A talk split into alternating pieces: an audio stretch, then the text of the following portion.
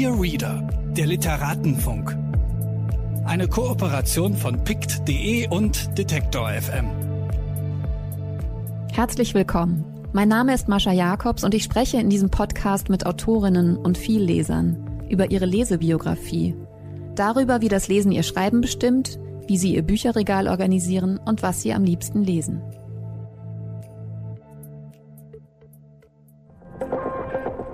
Bitte widmen Sie Ihre Aufmerksamkeit unserem Werbepartner. Dieser Podcast wird ermöglicht durch mojoreads.de. Mojo ist der neue Bioladen für Bücher im Netz. Hier findet ihr alle Bücher, ob Print oder E-Book.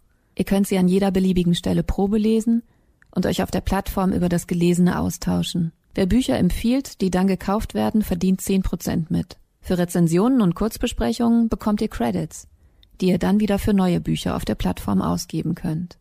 Mojo nervt euch nicht mit Werbung und es gibt keine gekauften Reichweiten. Richtet euch jetzt eure eigene Leseecke bei mojoreads.de ein. Dieses Mal klaue ich meinem Gast seine Selbstbeschreibung.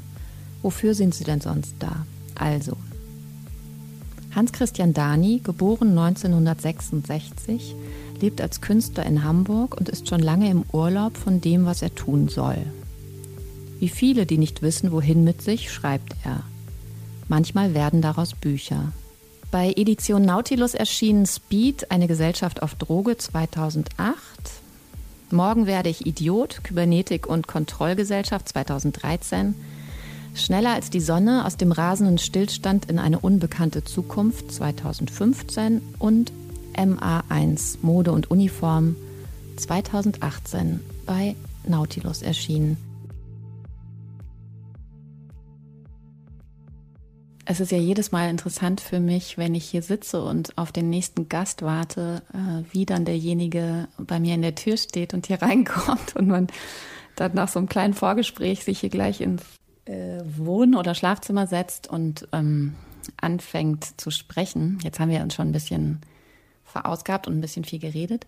In unserem Fall ist es nämlich insofern interessant, dass wir uns vor 15 Jahren, du guckst. 2008 ja, elf Jahren. Eben 2008 ähm, ganz kurz mal kennengelernt über eine gemeinsame Freundin.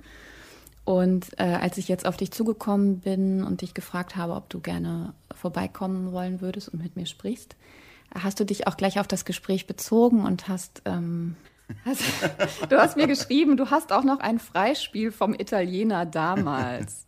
Und dann haben wir beide versucht äh, herauszufinden, was, worüber wir denn eigentlich damals gesprochen haben. Wir wissen es jetzt ein bisschen besser, ist jetzt auch nicht so erheblich für unser Gespräch.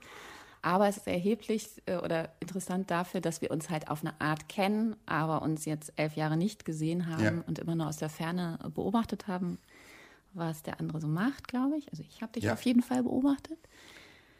Und ähm, jetzt sitzen wir hier und kennen uns und kennen uns nicht. Und haben über die Themen, über die wir jetzt sprechen, werden auch noch nie gesprochen. Genau, und das Freispiel vom Italiener damals äh, bringt mich jetzt in die gute Lage, dass ich jetzt machen kann, was ich will und auch fragen kann, was ich will. Ja. Du hast ja die letzten 30 Jahre Essays geschrieben, obwohl du eigentlich Künstler bist. Wie ist es dazu gekommen? Nee, 30 Jahre habe ich keine Essays geschrieben. Ich, ich hab, bin was. ganz langsam zum Schreiben gekommen. Also ich habe oh, Kunst studiert und ähm, gezeichnet und nebenher immer so rumgekrickelt. Ich gehöre zu denen, denen man in der Schule gesagt hat, dass sie nicht schreiben können und das lieber lassen sollten. Und uh, deswegen war das ein relativ weiter Weg. Und irgendwann, nach vielen Jahren des so Rumschreibens in kleinen Heften, sind aber dann auch Texte entstanden und die sind dann auch irgendwann in Zeitschriften erschienen. Aber eher so im Kunstkontext oder? Ähm, ganz am Anfang uh, in der Zeitschrift für Philosophie. Mhm. Oh, also das war so eine eher, das war so mm, ausklingende 80er Jahre, also die Erweiterung der Philosophie in andere Schreibweisen. Mhm.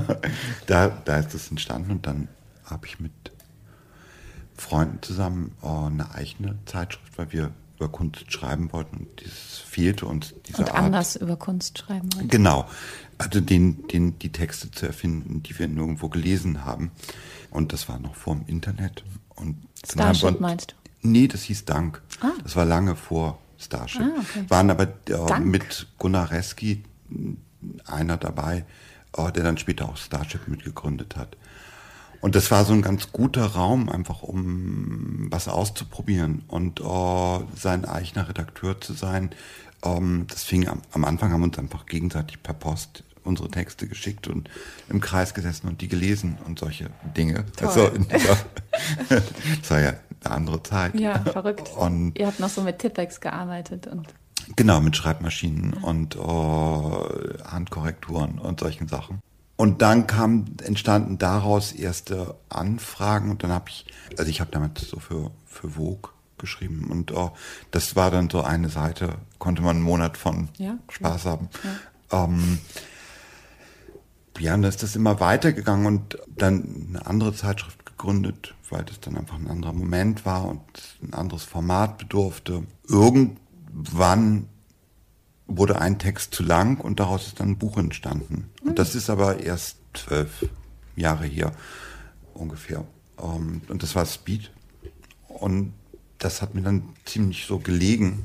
Und dann sind halt. Sind jetzt schon vier Bücher genau, seitdem bei genau. Nautilus erschienen. Ja.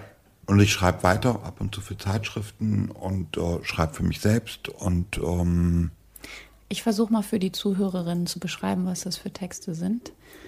Also äh, mit Speed angefangen hast du, also ein ganz fantastisches Buch, müsst ihr euch alle sofort besorgen.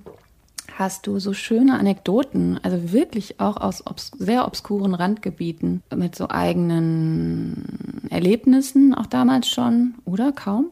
Du schüttelst mit dem Kopf. Speed ist ja, da kommt das Wort Ich oder irgendeine Selbsterzählung gar nicht drin vor. Ah. Das ging ja darum, es, gibt, es gab so über Drogen, also es gab kein Buch über Speed und dann habe ich gedacht, das kann ich dann ja schreiben. Und wollte halt auf gar keinen Fall so eine komplette Außenperspektive und aber auch gar keinen Fall irgendeinen Selbsterfahrungsbericht. Ja, ja, das ist schrecklich. Ja, ja, bei Drogenbüchern.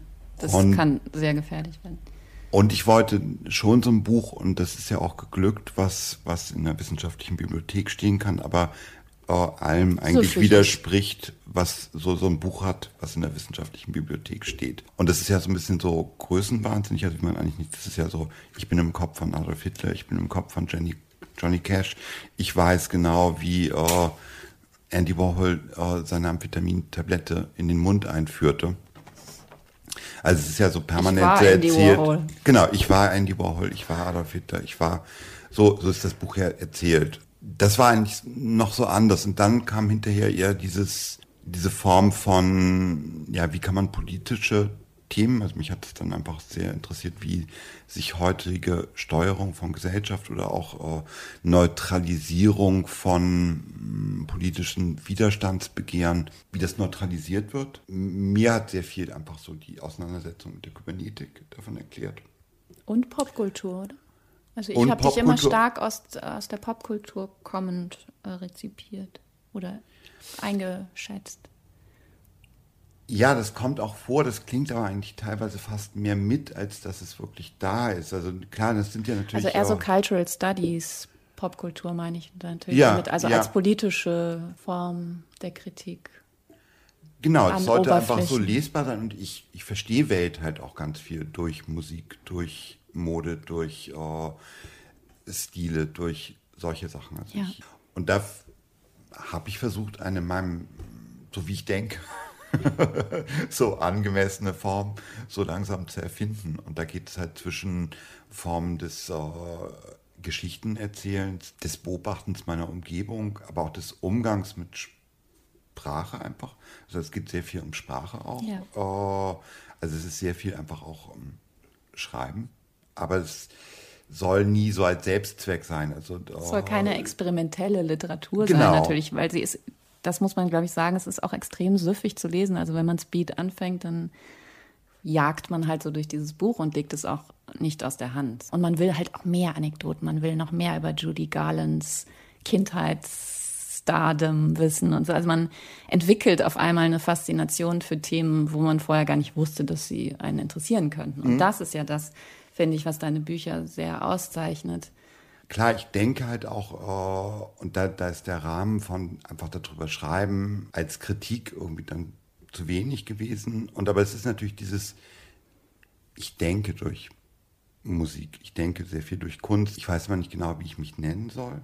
Dann sage ich so, ja, schreibender Künstler, weil sehr viel von den Strategien oder Methoden kommen einfach aus der Kunst. Ja, ja, so. Ja. Also auch dieses äh, Dinge, die nichts sind, plötzlich so wichtig zu machen und denen so eine Aura, genau, so eine Aufladung herzustellen. Das hat, finde ich, sehr viel mit Dingen, die ich in der Kunst gelernt habe oder die ich auch bei anderen sehe. Das ist auch viel mehr der, also ich rede auch viel mehr mit bildenden Künstlern als mit, äh, oder es sind auch viel mehr meine Freunde äh, oder auch teilweise Musiker. Also das hat natürlich auch viel mit, viel mit Musik zu tun, wie man so einen Text komponiert und wie man Rhythmen herstellt, wie man, äh, wie man was aufbaut, ähm, wie man verführt, irgendwie ja. so weiterzulesen. Aber die, die größte Prägung ist eigentlich schon dann immer wieder Kunst oder der Bezugsraum. Genau, und das ist auch das Schöne, dass die Referenzen eben nicht nur theoretischer Natur sind in den Texten, sondern dass du auch oft sehr genau bestimmte Kunstwerke beschreibst mhm. oder Künstler vorstellst oder ja, von so obskuren Randgebieten zu sehr zeitgenössischen ähm, Phänomenen oder auch vielleicht so Trends. Mhm. Also das gelingt dir sehr gut, dafür dann so eine Form zu finden, einerseits sprachlich immer auch eine andere, aber auch ähm, eben da so auf so einer, auf der Oberfläche dessen, was uns gerade alle so umtreibt, äh, Themen findest, die erstmal nicht so auf der Hand liegen. Und das ist auch vielleicht, du wolltest gerade über Kybernetik sprechen, ja auch zum Beispiel interessant daran, dass es eigentlich, du warst so ein bisschen dem, dem Trend der Kybernetik oder jetzt wieder Donna Haraway und ähm, materialistischer Feminismus und so weiter, dem warst du so ein bisschen voraus mit dem Kybernetikbuch. Mhm. Und jetzt wirst du wieder eingeladen, zum Beispiel gestern Abend zu Veranstaltungen, wo es über äh, um Kybernetik geht. Ja? ja? Also das ist vielleicht so eine Gabe, die du hast, dass du so über das Gespräch natürlich auch mit all den anderen Künstlern, Künstlerinnen, ja, eine Fähigkeit hast zu wissen, was gerade die Themen sind oder die Fragen bleiben. Also es ist nicht darauf so angelegt, dass ich so, so spekuliere, was wird in zwei ja, Jahren. Klar. Man sitzt da ja so zwei Jahre, oder ich sitze da so mit meiner Art, äh, die, die, ähm, also ich schreibe ja immer ein Vielfaches von dem, was dann nachher, also äh, was wird und äh, sammle auch unglaubliche Mengen Material. Da so, möchte ich so. sofort einhaken. Ja, weil das ich. interessiert mich am meisten. Hast du so ein, also genau, weil das Schöne an den Büchern ist auch, jetzt kommt noch ein kleines Kompliment hinterhergeschoben. Das Schöne ist halt auch, dass die zwar schon sehr theorielastig sind, aber dass die Zitate eigentlich relativ sparsam eingesetzt mhm. werden, gerade von so Großtheoretikern. Also es geht ja dann um Benze oder Deleuze, äh, ne, Benjamin oder so. Äh, du aber, ich habe den Eindruck, sehr darauf achtest, nicht zu viel ähm, Theorie oder direkte Zitate zu verwenden, sondern so einen eigenen, ein mhm. eigenes Weiterdenken versuchst. Aber was mich am meisten interessiert ist, weil das ja auch immer so dicht ist und so viel Material in diesen Büchern steckt und es so Recherchebücher sind, wie du das, was du sozusagen sonst vielleicht zufällig oder auch gezielt findest, wie du das organisierst. Was hast du für ein Ordnungssystem für das, was du gelesen hast, um dann daraus was weiterzuspinnen? Ich hatte ja schon befürchtet, dass die Frage kommt. ich habe ja andere Sendungen von dir gehört. Und ich, also was ich habe, sind einfach so Schreibhefte. Also ich schreibe einfach. Äh, Schreibst ab, wirklich mit der Hand. Ja, ich schreibe ja. mit der Hand ab und äh, dann habe ich Kisten. Ähm, ich habe selber relativ wenig Bücher. Also ich bewahre so ein bisschen so selektiv auch von dem, was ich vermute, was nicht in die Bibliotheken geht. Ah ja, klar. Gut. So, Manche aber, Sachen muss man kaufen, weil sie einfach nicht, genau, weil man sie nicht leihen gehen, kann. Ja. Genau, die gehen, werden nirgendwo verwahrt. Äh, inzwischen wird ja relativ viel verwahrt. Ja, so, auch also, in Archiv, also auch in so kleinen Archiven und so. Ja, oder, oder auch einfach dadurch, dass man einfach vieles für einen Euro kaufen kann, bei der ZVAB oder sonst wo. Machst du das viel? Äh, ja, das ja, mache ich, ich ziemlich, auch. Das ist Wahnsinn, viel. Oder? So, das ist so, äh, weil das sind einfach schon Bücher, die man einfach größtenteils in Bibliotheken dann nicht mehr bekommt ja. und äh, oder die, die mich interessieren. Also es ist ja schon viel so ein bestimmtes randständiges Wissen und die versuche ich dann schon anzubinden an so ein, ja so bestimmte kanonische Texte. Und äh, ein, einige Sachen finde ich einfach wirklich weiterhin permanent großartig wie Deleuze oder Kant, der ja auch, kommen wir immer wieder auf Kant. Äh, Weil es nicht abgeschlossene Werke sind, wie Samo Tomsic hier beim letzten Mal äh, die These aufgeworfen hat? Ja, weil sie einfach ein die sind eine andauernde Einladung weiterzudenken. Ja. So, ja, das genau, ist halt das einfach, das ist, äh, sie, sie, die setzen eine bestimmte, darunter darfst du es nicht denken. So, also das musst du mitdenken, aber dann mach, mach mal hin. Mach ne? was Eigenes da. Ja, genau. Und äh, das ähm, finde ich schon dann auch wichtig, das aufzurufen da drin. Also ich habe ja schon ein bisschen Anspruch, das ist vielleicht bei, bei Speed am besten geglückt äh, oder hat das Thema auch am ehesten hier gegeben, dass das für jeden lesbar ist. Oder für diejenigen, die halt vielleicht sich nie mit Deleuze beschäftigt haben, dass die genug, genug anderes haben und vielleicht auch eine Idee bekommen, was dieser komische Deleuze da so gesagt hat. Oder dass man das auf eine andere Art vermittelt. Und also dem so einen Körper zu geben. Also ja. ich meine, der Deleuze gibt seinen, der hat ja sehr körperliche Bilder. Das ist jetzt gar keine Kritik an Deleuze oder der frühe Kant ist ja auch ein sehr körperlicher Denker. Aber nochmal einfach so ein, ein Körper auf der Höhe der Zeit und auch wie sich dieser Körper verändert hat.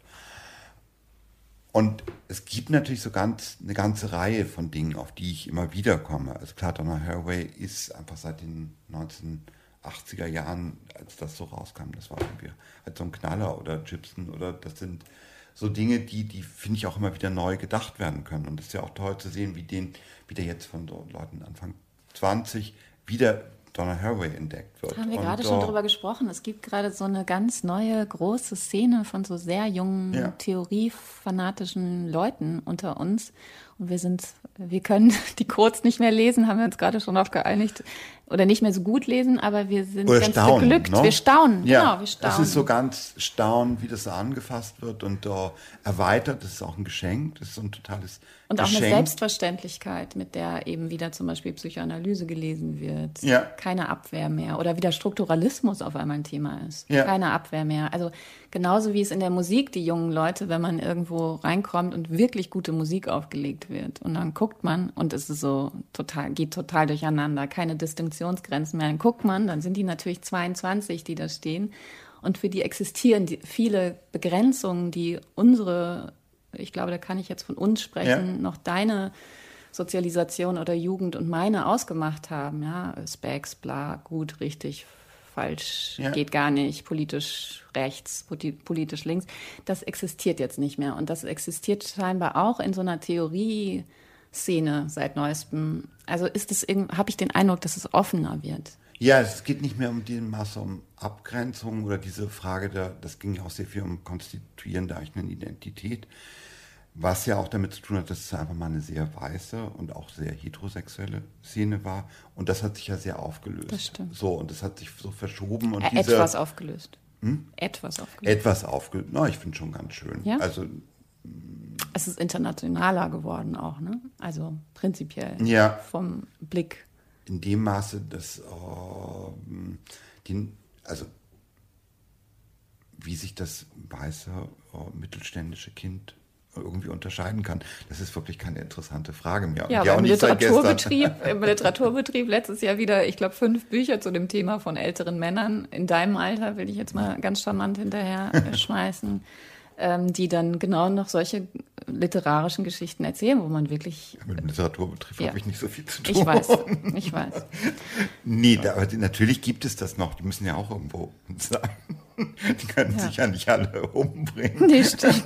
Die müssen ja auch noch irgendwie Geld aber, verdienen. Aber ich finde, dass diese Auflösung ja sehr, das erstreckt sich jetzt ja schon 15, 20 Jahre. Ja. Oder jetzt auch gerade in der, in der Musik dieses, dass man so Dinge, die, die unberührbar waren, so wunderbar anfassen kann. So es gut. ist doch ist so eine Freiheit. Seitdem so, ja. passiert das, also die tollste Musik seit Ja. fünf Jahren, man, man fasst es ja gar nicht mehr, wie ausdifferenziert und trotzdem wild durcheinander gemischt auf einmal Musik produziert wird. Also da- da- Ja.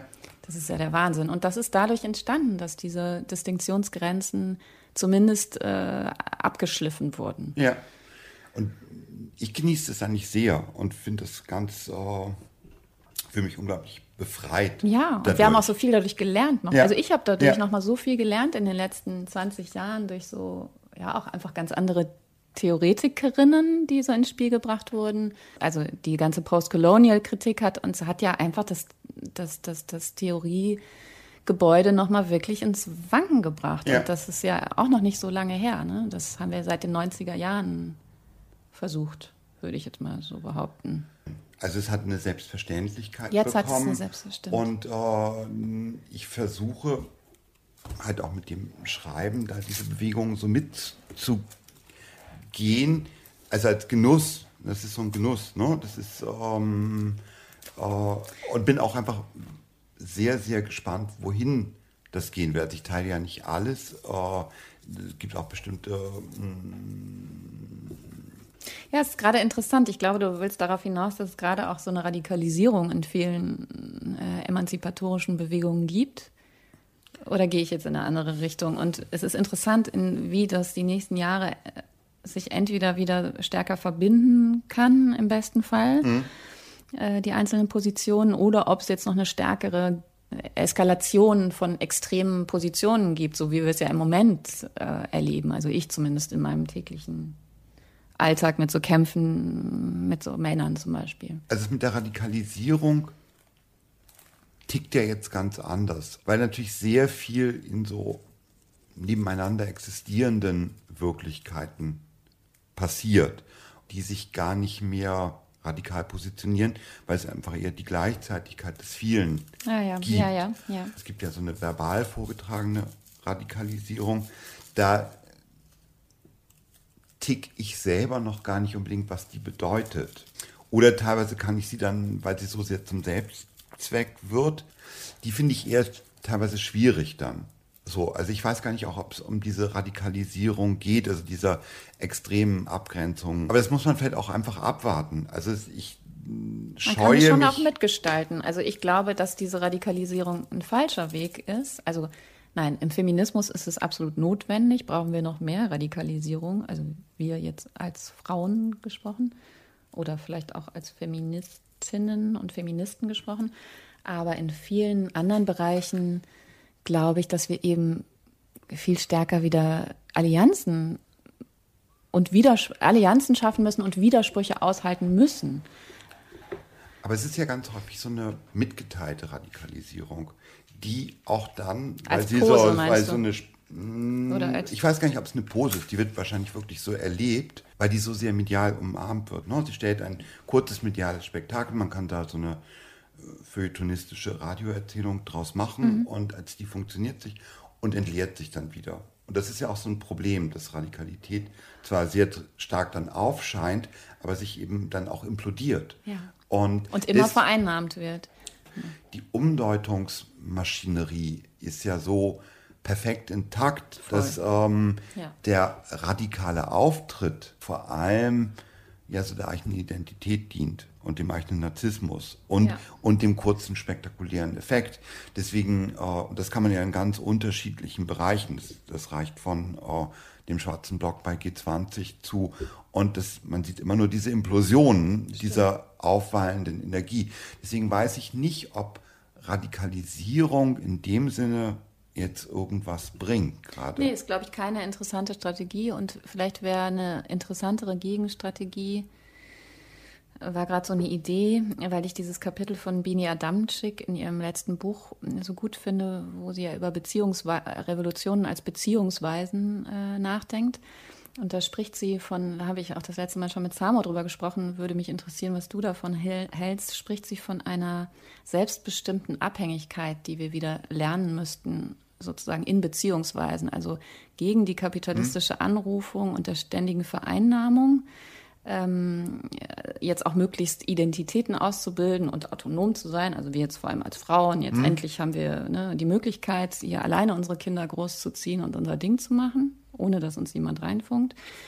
Ähm, von dieser Anrufung, die ja eine total neoliberale natürlich ist, ähm, wieder wegzukommen und gerade die Abhängigkeit zu anderen oder auch äh, bei so mhm. Liebes-Tinder-Diskursen kann man das ja auch ganz gut ähm, ablesen. Das haben wir alle auch schon total verinnerlicht. Ich brauche keinen Partner, Liebe, was soll das für ein altmodisches Konzept sein? Und eben dagegen setzt Bini Adamczyk äh, Bini setzt dagegen diesen Begriff oder diesen, diesen, dieses Schlagwort äh, einer selbstbestimmten Abhängigkeit. Und das finde ich total verführerisch und ich glaube, das wäre interessant, darüber nachzudenken. Wie siehst du das?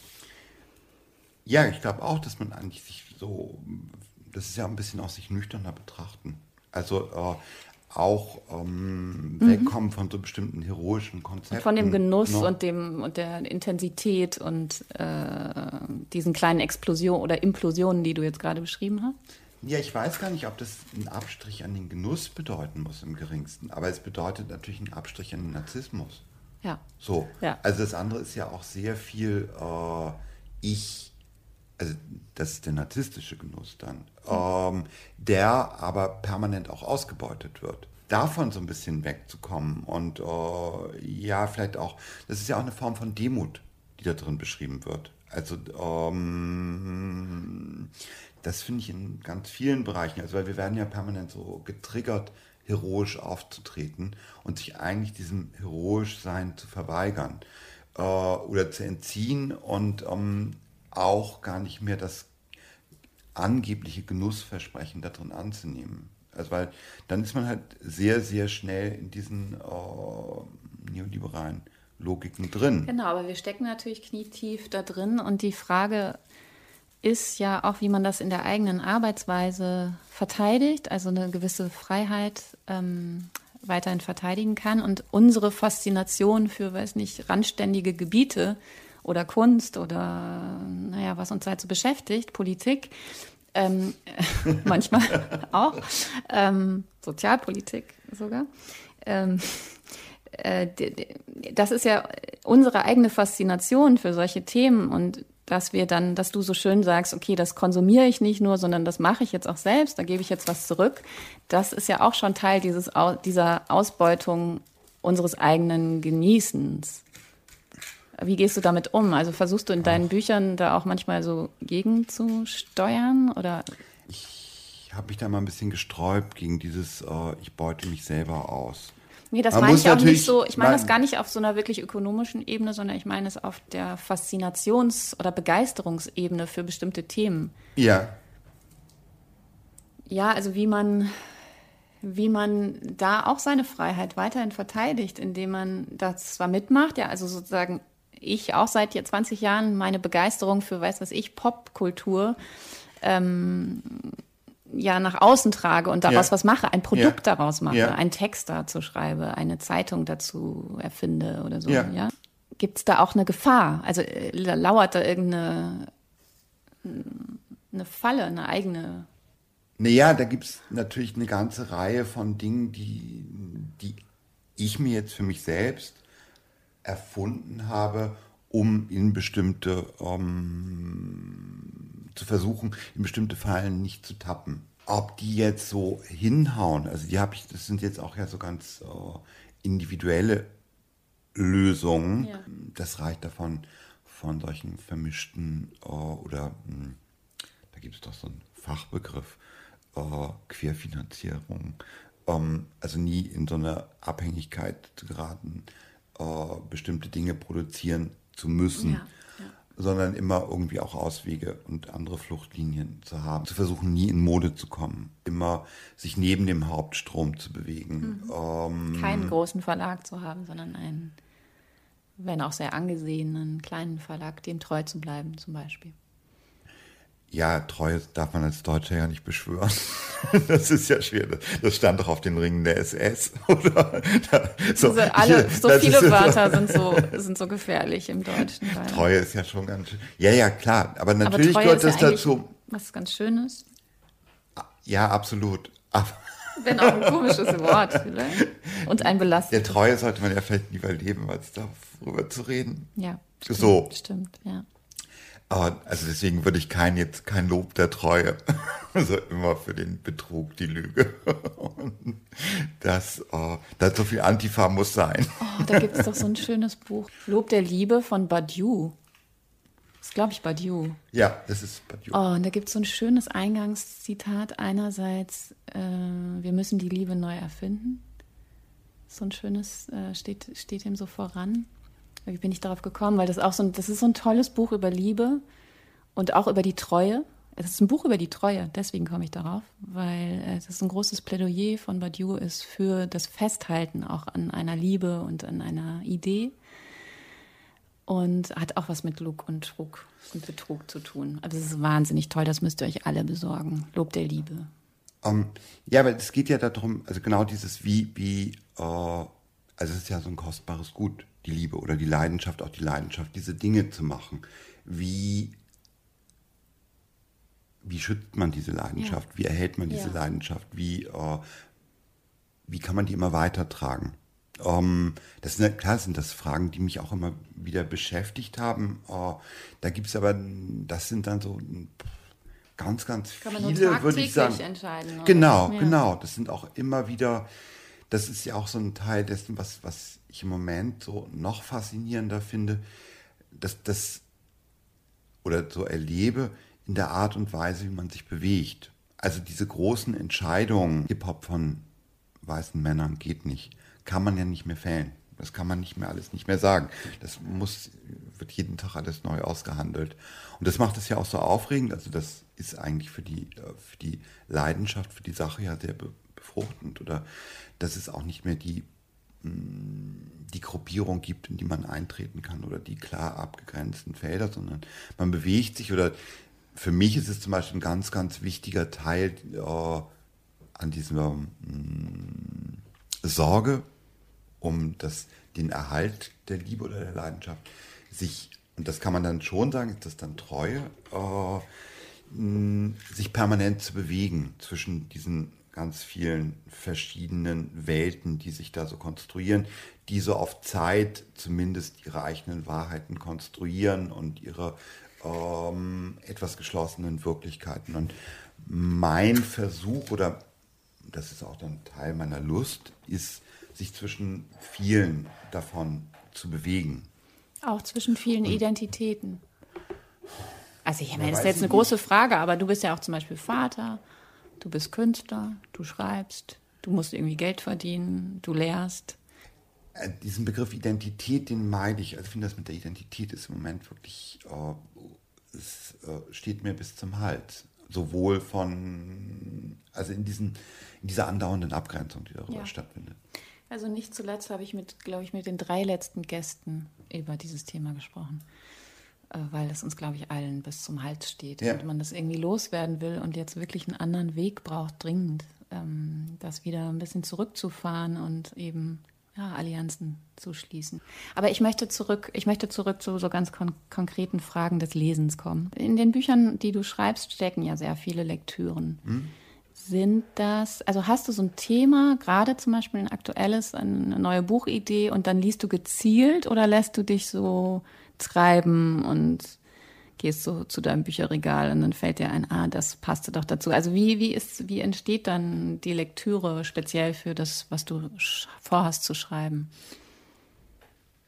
Also ich lasse mich oft treiben und oh, jetzt gerade auch dazwischen und warte eigentlich, bis mich irgendwas so abholt. Und dann entwickelt das so einen eigenen Sog. Und da muss ich dann gar nicht mehr viel tun. Also ich schreibe ja auch nicht so wahnsinnig viel. Äh, wie so ein Lesender, wie ein Leser, der halt ab und zu auch mal schreibt. Ja? so. Ja. Und äh, Helen Sixu, entschuldige, das muss ich kurz einwerfen, hat, hat mal so schön gesagt, dass es ja auch eigentlich eins ist, lesen und schreiben. Ja, ich meine, ich, ich, ich schreibe auch viel, also viele von den Texten beginnen in den Büchern. Also es gibt einfach so Bücher, die, wo ich dann ah. an den Rändern, äh, die sind dann ganz voll geschrieben und äh, so, oder das, kommen immer mehr Zettel rein oder das entsteht. Hast du dann so einen Handapparat, so wie das da bei mir unten, wo dann gerade die aktuelle Arbeit, also die Bücher versammelt werden, die du gerade brauchst? So, es ist ein bisschen weniger, was bei mir steht. Ich sortiere so, auch immer aus. So, ich sortiere die ganze Zeit aus und gebe auch gerne weg. Und uh, dann gibt es die, die sind so vollgeschrieben. Also das sind, das ist auch erstaunlich. Das ist, das sind letztlich so 50 Bücher, mhm. die, auf die ich auch immer. Es gibt so bestimmte Autoren, die mich unglaublich so stimulieren, selber zu schreiben. Wer ähm, zum Beispiel Baudrillard. Also immer wieder Baudrillard, weil ich finde Baudrillard so, der ist so unglaublich mutig und das ist so, uh, der ist so, der riskiert so unglaublich viel und ähm, da ist auch so eine Leichtigkeit drin. Das gefällt mir wahnsinnig, wie der einfach so Sätze dann so. So. Und das, das, ich fühle mich von dem ganz, ganz stark ermutigt. Mhm. Und äh, das, also die, die Bücher, die ich von ihm habe, die sind halt komplett vollgekrickelt. Und äh, das sind immer so, wenn ich weiß, ich brauche jetzt was, äh, Chandler ist das komischerweise auch lange Zeit gewesen, mhm. Raymond Chandler. Mhm. Ein Handapparat, weiß nicht, es gibt so Kisten.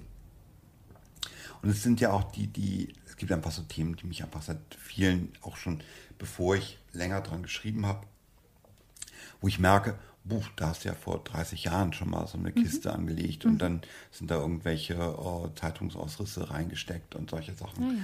Aber das ist, äh, da bin ich dann selber manchmal überrascht, auch wie strukturiert das ist und wie ich darauf zurückgreifen kann. Ähm, nee, aber so Zettelkästen, Handapparate, äh, auch im Rechner habe ich alles nicht. Äh, ich hab, da, arbeite Hat da. irgendwie niemand. Ich, deswegen frage ja. ich immer danach, weil ich, es würde mich auch faszinieren, wenn jemand mal so ein gutes System hat, aber eigentlich alle Autoren, Autorinnen, die ich bislang gefragt habe, haben kein Ordnungssystem. Also ich habe vor ein paar Jahren früher Oder diese Notizhefte. Du hast ja Kisten und Notizheften, das eine Hefte, das ist ja schon was. Das ja, ist ja das, ist, das, das, klingt vielleicht irgendwie das klingt danach, besser, als es real aussieht. Und ich habe vor ein paar Jahren angefangen, diese Hefte nicht mehr wegzuschmeißen. Also ich bin auch jetzt Stauballergiker und kann nicht gut Ordnung halten und uh, deswegen kann ich auch nicht so viel haben. und dann so mit den Schallplatten, die sind dann ja auch noch da und uh, das darf alles nicht zu viel werden. Und uh,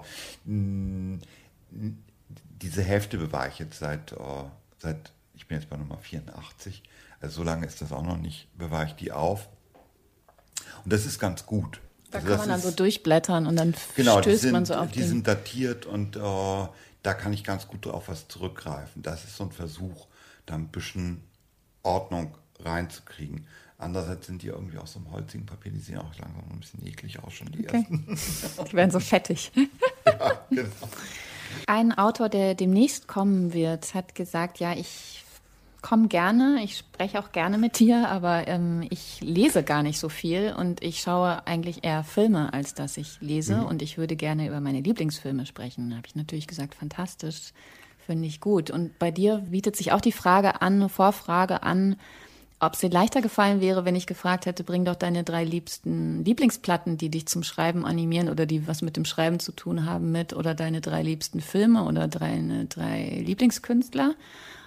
Äh, ob dir das leichter fallen würde, als jetzt deine drei Lieblingsbücher auszuwählen, was ja echt eine Aufgabe ist, wie ich finde zumindest.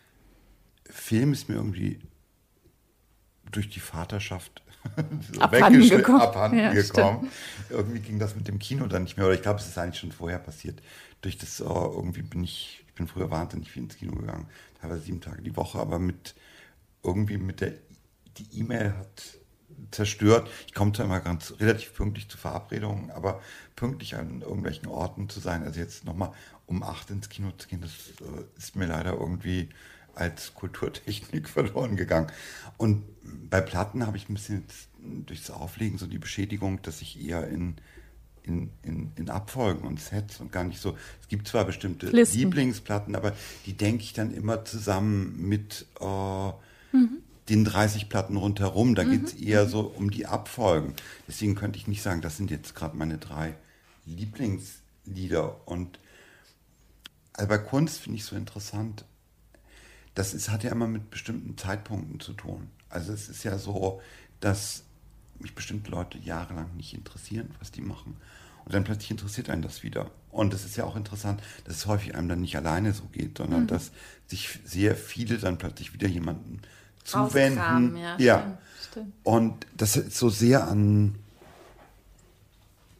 Das, also das ist sehr, sehr an, ja. so ein, an so ein Jetzt gebunden. Stimmt, ja. Und bei Büchern staune ich, dass äh, das schon Bücher gibt, die mich einfach irre lange begleitet haben und ähm, die ich immer wieder, also da ist so äh, vielleicht die, die Treue am größten. Ja. Und mh, mm, deswegen hatte ich damit, äh, war, fiel mir das dann leichter. Also es, äh, ich glaube, du hast das geschrieben und äh, das hat drei Minuten gedauert. Äh, da bis, kamen ähm, fünf Vorschläge. Genau, Genau, da kamen noch zwei hinterher. Ja. Die könnten das auch sein. Ich weiß jetzt auch nicht, was es sein wird. Hm? Ich weiß jetzt auch nicht, was es sein wird, was für eine Auswahl du getroffen hast aus den. Ach so, ich sollte jetzt. Du musst jetzt, du musst jetzt mit mir über drei dieser Bücher sprechen. Oh, das eine lag ja zum Glück hier. Ich habe nämlich gar keins mitgebracht. Nee, du musst es auch nicht vor dir liegen haben. Du weißt ja, du weißt ja, warum du die liebst. Ja, ich staune halt einfach wirklich immer wieder und das fand ich auch ganz toll, zum Beispiel gestern Abend in dieser Gesprächsveranstaltung, wie das scheinbar jetzt auch für 20-Jährige, dass wie der Anti-Ödipus von Deleuze und Gattari das geschafft hat, so wie man sich bewegt, im weitesten Sinne denkend bewegt, äh, sprechend bewegt, ähm, etwas herstellend bewegt, dafür Bilder gefunden zu haben. Also mit, äh, mit dieser Figur des Schizos, mit ähm, auch der Figur des Zombies, mit äh, den kleinen Literaturen. Äh. Und das ist auch ein Buch, was, was, was es schafft, diese Brücke zu bauen zwischen etwas, was man so Kultur nennt oder Kunst nennt und wirklich, es ist ein unglaublich politisches Buch aus diesem Schock des Scheiterns von 68 bis heute gültig, ähm, wie können wir, wenn es so nicht geht, es anders machen. Das ist, das ist so ein, schon ein Buch, was ich immer wieder, was mir immer wieder hilft. Ne? Und äh, immer wieder hilft, diese Frage auch in unterschiedlichsten Zusammenhängen, ähm, jetzt vor dem Hintergrund Mode nochmal den Shizu anzugucken, war toll. war einfach super toll. Wäre ich nie drauf gekommen, den ich eher vor fünf Jahren vor der Frage, gibt es eine Zukunft der autonomen Bewegung? Ne? Kannst du kurz erklären, weil das ist gut, äh, dass wir darauf kommen, weil wir haben natürlich noch gar nicht über dein aktuelles Buch gesprochen, das sollten wir kurz dazwischen schieben. Wie ähm, du dieses Buch für dein aktuelles Buch, ähm, was auch bei Nautilus erschienen ist und MA1 heißt, so spricht man das eigentlich so? Ich sage, nennt MA1. MA1 Mode und Uniform ähm, heißt. Es ist letztes Jahr erschienen und ähm, sehr empfehlenswert. Aber vielleicht kannst du erklären, wie du da Deleuze und Guattari ähm, für die Mode reaktualisiert hast. Naja, was, was bei Mode ja passiert, sind ja immer, dass so Strömungen entstehen. Also jemand verhält sich abweichend. Das ist also, springt eigentlich aus einer vorgegebenen Norm, also zieht äh, etwas anders an oder zieht sich anders an oder entwickelt eine andere Form. Und zur Mode wird es ja in dem Moment, wo viele das nachahmen. Also wo daraus eine Strömung entsteht, also wo diese, wo eine Übertragung stattfindet, weil, weil sich komisch anziehen äh, gibt es Tausende, braucht man nur einmal von Hier der Borsigstraße bis zur Immanuel-Kirchstraße zu gehen. Und das sind ja eher so Schrullen und Marken. Und dann gibt es ja aber einzelne Abweichungen, die, die irgendetwas treffen und der dann ganz, ganz viele. Die dann kollektiv wird. Genau. Wo, das, das, das ist ja eine Mode. Und das hat natürlich viel mit so Strömungen, also dieser Art von Strömungen oh, oder dem, was die Deterritorialisierung und Reterritorialisierung nennen. Also es ist ein Zeichen, verschoben wird, leicht verdreht wird. Oh, und daraus eine Bewegung entsteht, eine Fluchtlinie entsteht. Das sind ja häufig Fluchtbewegungen, dass man sich einfach abgrenzen möchte, dass man sich unterscheiden möchte, dass man einen Widerspruch setzen möchte. Und der wird dann aber wieder zu etwas äh, Allgemeinem. Ja. Und ich finde, das lässt sich sehr gut mit dieser natürlich dann auch wieder aus der Kybernetik kommenden Bewegungs, dem Versuch der Bewegungsbeschreibung oder der die nennen das ja meistens oder häufig Fluchtlinien. Und da gibt es dann natürlich diese Extremfigur des Schizos, der sich oder die sich rasant so ständig irgendwo in andere Richtungen bewegen und äh, auch diesen äh, die, des Körpers ohne Organe, also der nicht mehr anschließbar ist. Und mh, mm, das, was ja viele an Mode so in Deutschland zum Beispiel ablehnen, ist ja, das, dass die so leer ist. Das, das sind ja auf eine Art häufig organlose Körper, sind Oberflächen. Mhm. Ähm, aber in denen liegt ja auch groß, das große Potenzial und auch dieser Reiz. Dass sie, äh, natürlich werden Moden dann angeschlossen, irgendwann werden daraus Waren und so, aber dann sind sie als Moden auch nicht mehr interessant. Und vor allem, was interessant ist, dass das ja immer weniger gelingt. Ja. Also sowas wie Roland Barr noch in den 60er Jahren beschrieben hat, dass es ein Diktat der Mode gibt, dass es einen Apparat gibt, der Moden verordnet. Das funktioniert das ja schon lange. Ja, ja, das funktioniert ja gar nicht mehr, sondern äh, die Textilindustrie hechelt eigentlich diesen Schrullen, die zu Strömungen werden, hinterher ja. und schafft es auch nur, und das ist das Desaströse daran, durch komplette Überproduktion, weil sie einfach 30 Schrullen nachproduzieren, in der Hoffnung, eine wird in Strömung und äh, aber dann wie Hermes 80 Prozent verbrennen müssen. Und da fand ich das einfach ganz toll, nochmal diese Figuren anzugucken und zu gucken auch, was sind da für mh, hm, Dynamiken einer Autonomie oder wie, wie anders bewegen wir uns eigentlich inzwischen und wie weit sind wir auch entfernt. Also wenn man Roland Barr jetzt liest, dann ist das halt wirklich Oller, also ist, hat er ja auch vor 50 Jahren geschrieben, äh, das kann. Das ist wirklich altmodisch, Zeit, ja. Ja, das ist, hat nichts mehr mit dieser Wirklichkeit heute zu tun. Und, Darf ähm, ich eine Frage stellen, die mich wirklich einfach nur interessiert, weil ich ja so aus der Popkultur komme?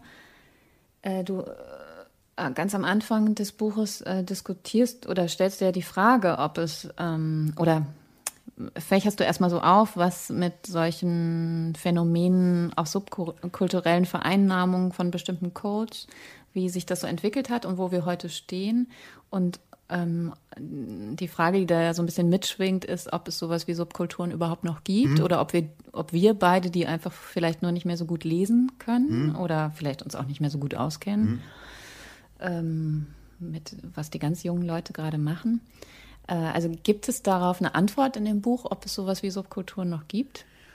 Ich glaube, so Subkulturen in dem Sinne, wie man es Ende des 20. Jahrhunderts verstanden hat, gibt es eigentlich nicht mehr. Ähm, es gibt, also das ist, glaube ich, auch die gängige Beschreibung in der Soziologie, dass sich Subkulturen heute eher um, um Sex, um Religion und um Drogen gruppieren, als um Styles. Natürlich gibt es ganz viele Codes und die sind auch ganz, ganz komplex geworden. Ähm, die würde ich aber nicht mal als Subkultur beschreiben. Das ist so, also die, die, die, die Zeichen sind flüchtiger, sie sind schneller, sie sind subtiler, sie sind, ähm, sind auch viel spielerischer, mhm. sind auch teilweise sehr humorvoll. Mhm. Und von daher finde ich sie jetzt gerade eine sehr, sehr auf, also auch da eine ganz, ganz aufregende Zeit und wo auch ganz viele Figuren, und das ist der Versuch in dem Buch, also wie bestimmte Fragestellungen aus der Theorie sich da nochmal so ganz, ganz anders ab, so abbilden. Und aber ich glaube, Subkultur ist nicht mehr sowas, so, so ein Problem. Hm. Also, oder so ein, oh, das ist jetzt so ein bisschen erledigt. Hm. So, also oder, ich weine dem auch keine Träne nach. Wir müssen mal, ähm, weil die Zeit so krass, ja, ja. wir müssen äh, zum nächsten Buch kommen. Äh, die Jahrestage von Uwe Jonsson, weil das so unglaublich toll ist mit diesem Verschalten von jetzt, Erinnerung und äh, aber auch Vorstellung, auch Wünschen, auch Zugehen auf eine Zukunft. Also das ist ja die Erzählung einer äh, oder im Zentrum, das sind meine liebsten Passaten, steht eine Frau in New York, die jeden Tag die New York Times, also die schönste Zeitung der Welt liest. Gesine Crespal. Genau. So ein toller und, Name. Ja, und die hat ihre Tochter und die Tochter ist irgendwie schon die auf die Zukunft zugehende, der sie immer so ein bisschen äh, versucht noch hinterherzukommen und die sie auch so immer sehr, sehr schön so streng bei der Hand nimmt. Und gleichzeitig wird erzählt die Geschichte ihrer Vorfahren und auch der teilweise sehr dramatischen Geschichte ihrer Eltern und uh, der ganzen Zerschlagung um, durch den Nationalsozialismus, durch die deutsche Trennung. Und, uh, Man lernt wahnsinnig viel über Ostdeutschland. Ja, ich ja. kannte vorher Ostdeutschland nicht. Als ich äh, die Jahrestage begann zu lesen, kannte ich es wirklich einfach tatsächlich nicht. Und seitdem ist mein ganzes Bild von Ostdeutschland und gerade so ländlichen Regionen ja. hier um die Ecke äh, total von diesem Roman geprägt und meine Vorstellung von New York ebenso. Ja, es ist ja so ein Buch ein bisschen über das, äh, die Gleichzeitigkeit von dem Leben da draußen und dem, also es gibt ihre Liebesbeziehung, es gibt diese Bindung mit der Tochter, es gibt die Erinnerungen und gleichzeitig ist immer alles draußen. Es ist das Büro, es ist der Weg zur Arbeit, es ist die New York Times, es sind die Toten in Vietnam, also es spielt zur ja, Zeit des Vietnamkrieges. Ja. Die Welt ist immer da, sie ist total da, sie ist ein Einbruch, sie hat auch diese, die Sprache, es ist eine Montage aus ganz so immer diesen gut, ne? New York Times Artikeln. Und gleichzeitig sind es ganz, ganz intime Landschaftsbeschreibungen, es werden Lichter beschrieben, Ausflüge, Bewegung. es werden so diese ja, verschiedenen, ihre verschiedenen Liebschaften, ihr Pragmatismus dann teilweise da drin, ihre Wünsche von so ganz einfachen Wünschen, von der besseren Wohnung, von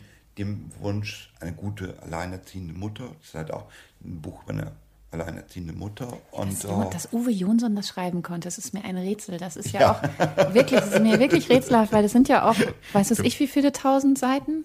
Ja, du kannst überall so reinsteigen und es Stimmt, ist du kannst auch reinblättern. Ne? Ja. Das ist ein Buch, wo man so jetzt einfach wahllos eine Seite aufschlägt und tolle Sätze findet. Das ist so eine Literatur mit am nächsten dran, wie äh, ich mir vorstellen könnte zu schreiben. Ich weiß gar nicht, ob man so ein Buch heute noch schreiben könnte.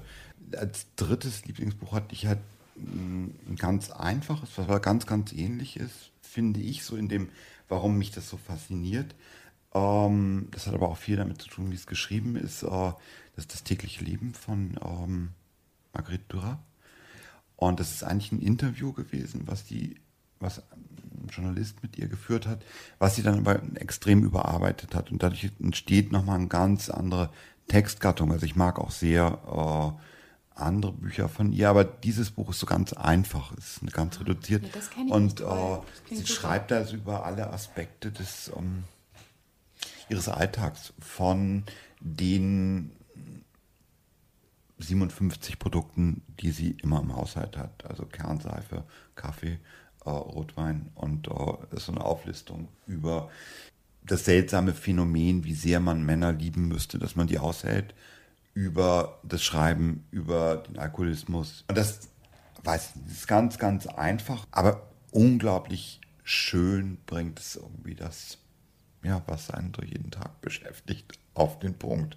Ich habe diese Liste jahrelang nachgekauft der Dinge, die man im Haus und die ist sehr gut. Ah, du hast die alle, du hast die 57 Dinge? Ja. Toll. Ja, ja, damit kommt man ganz gut zurecht. So viel mehr braucht man dann nicht. Diese Listen mag ich ja auch so gern bei Roland Barth äh, in seinem Buch über mich selbst. Ja. Ist ja auch dieses, was ich liebe und was ich hasse Liste. Ich liebe das so, weil man sofort anfängt, sich selbst zu überlegen, für was würde ich denn sterben? Also muss es frischer Estragon sein. Das ist auch mein Hauptwerk, Listenschreiben. Okay, gut. Und die sind auch in deinen Notizbüchern zu finden, dass wir die dann aus deinem Nachlass auch noch ähm, veröffentlichen können? Ähm, nee, ich schreibe immer die gleiche Liste ab. Die ist dann in allen 84 Heften drin. Wirklich? Ja. ja. Und was ist das für eine Liste? Ähm, das ist eine Liste, äh, was ich alles tun muss, damit es mir relativ gut geht. Oh, das ist gut. So. Und die bleibt konstant oder die wird nee, erweitert? Nee, die wird, äh, die ist viel zu lang. Aber ist das so wie das ein Wunsch ans Universum oder ist das eher sowas, dass du dich selbst vergewisserst, was du eigentlich, was gut wäre, was du dir Gutes nee, das tun sind so könntest? ganz, ganz einfache Dinge, wo ich weiß, wenn ich die ähm, tagtäglich. Ich vergesse das leider alles ja. permanent. Ja, ja. Und deswegen habe ich diese Liste, die mich daran erinnert, äh, dass ich das und das und das tun müsste. Also das fängt zum Beispiel an, dass ich mir jetzt nicht ein Glas Wasser ja. unbedingt holen müsste. Ja, wir haben schon viel zu lange nicht mehr getrunken. Ja. Aber wir machen jetzt auch einfach Schluss und dann ja. holst du dir ein Glas Wasser, weil wir genau. sind schon so weit über die Zeit. Aber das macht gar nichts. Das war mir ein großes Vergnügen. Mir auch. Fantastisch. Vielen Dank. Ich danke. Mein nächster Gast ist Daniela Seel. Ich freue mich sehr. Sie ist nicht nur Jurymitglied für den Internationalen Literaturpreis 2019, der Preis für übersetzte Gegenwartsliteraturen, der am 18. Juni verliehen wird. Nein, sie leitet auch den interessantesten Lyrikverlag Cookbooks in Deutschland. Ich spreche mit ihr über das Lesen, über die Arbeit in einer Jury und über das Verlegen. Ade, bis zum nächsten Mal. Dear Reader, der Literatenfunk. Eine Kooperation von pict.de und Detektor FM.